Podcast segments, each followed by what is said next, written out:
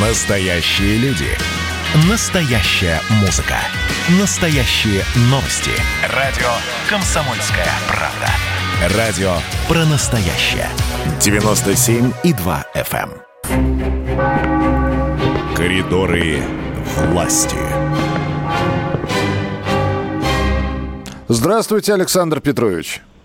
Да, привет. Как, как только ты меня представил, я так сразу улыбался, так приятно всегда, Миш, как ты э, представляешь.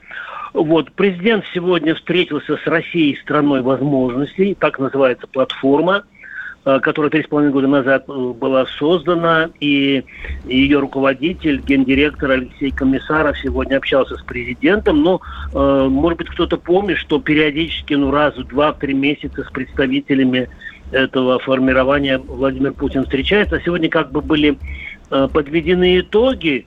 Самое интересное, м, вот на мой взгляд, э, такие цифры, что э, соцопросы уже показывают, что 64% жителей нашей страны считают, что в России у молодых людей есть возможность реализовать себя и найти применение своим способностям, добиться успеха в жизни.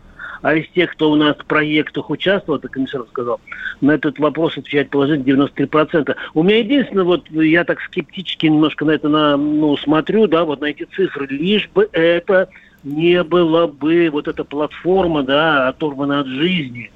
Вот, потому что, к сожалению, вот мы наблюдаем, что у молодежи, ну, не так много на самом деле возможностей у нас в стране, потому что образование у нас платное, и после учебы, после институтов не так просто устроиться. В общем, проблем очень много, но хорошо, что президент держит э, в поле своего зрения вот такие вот э, формирования, вот такие платформы, хотя нет самого названия, честно говоря. Почему платформа? Ну, Почему не, Но другое? это лучше, чем панель, согласитесь.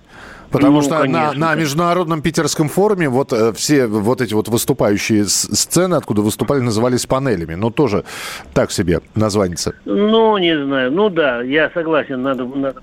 Миш, спасибо, спасибо, что сказал. Я при случае кому-нибудь, может быть, напомню в коридорах, в коридорах власти.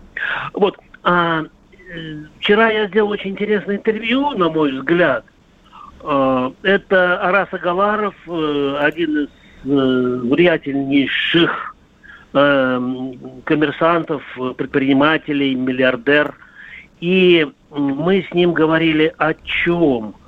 Э, Путин на днях, э, встречаясь э, с экономическим блоком правительства, он как раз вот разговаривал, ну, говорил о том, что у нас, к сожалению, масса, масса возникает э, трудностей в связи с тем, что ну, и доллар на нас э, влияет, и доллар давит, ну и так далее, и так далее, и так- далее. Короче, мы все эти вопросы обсудили с Арасом Искандеровичем. Он президент компании «Крокус». Давайте мы фрагмент разговора послушаем, а потом, если что-то будет неясно, я обязательно доложу вам. Хорошо? Арас Агаларов, российский, известный российский миллиардер в коридорах власти с Александром Гамовым. Если вы посмотрите долг США, он за год вырос на почти 5 триллионов долларов. Они были должны 22 или 23, сейчас стали там то ли 28, то ли 29. То есть они выпустили огромное количество новых денег в обращении. Это называется мягкая денежно-кредитная политика. В связи с этим доллар сам по себе немножко обесценился. И относительно доллара у нас еще рубль обесценился. Это все равно, что если вы рассчитываете какое-то инженерное сооружение, кто-то вам ввел поправку 1 и 2, а дополнительный второй проектировщик еще раз ввел поправку 1 и 2, и у вас в общей сложности получилось 1,44. То есть э, у нас одна инфляция накладывается на другую, и, естественно, она усиливается. Но в любом случае у нас и рубль слабеет от- относительно доллара, то есть если вы посмотрите курсовую разницу против профиля, и сам доллар еще слабеет. Здесь, конечно, президент абсолютно прав, что есть такая история. Ну вот так, господина Агаларова Ну, послушали. Да, понятно, что в России, ну, вот заголовок у этого интервью, который сейчас на сайте, в России цены на жилье так растут, потому что не строим, как в Китае и в Америке. Вот. И он, в общем, довольно подробно, под- подробно объясняет, э, почему, почему это происходит. И, и, ну, всегда мне очень интересно с Арасом Агаларовым говорить, потому что он какие-то прогнозы оптимистичные дает, если даже часть из них сбывается, это уже хорошо.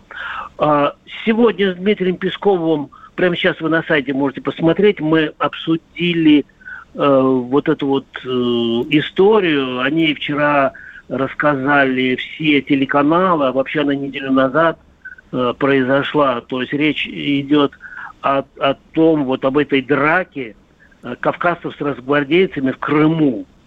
И, в общем, там часть народа арестована. Проблема в том, что люди боятся там по центру Симферополя гулять. И, отвечая на этот вопрос, Песков сказал, что какой-то специальной информации в Кремле нет. Мы об этом, в общем, знаем. И СМИ, и президенту не, не докладывают. Но в любом случае он, в общем, меня заверил, что он в курсе этой информации. Но это уже хорошо и э, ну, Росгвардия и правоохранительные органы будут, в общем, как-то подробно и детально этим заниматься, потому что... Да, и еще такой момент.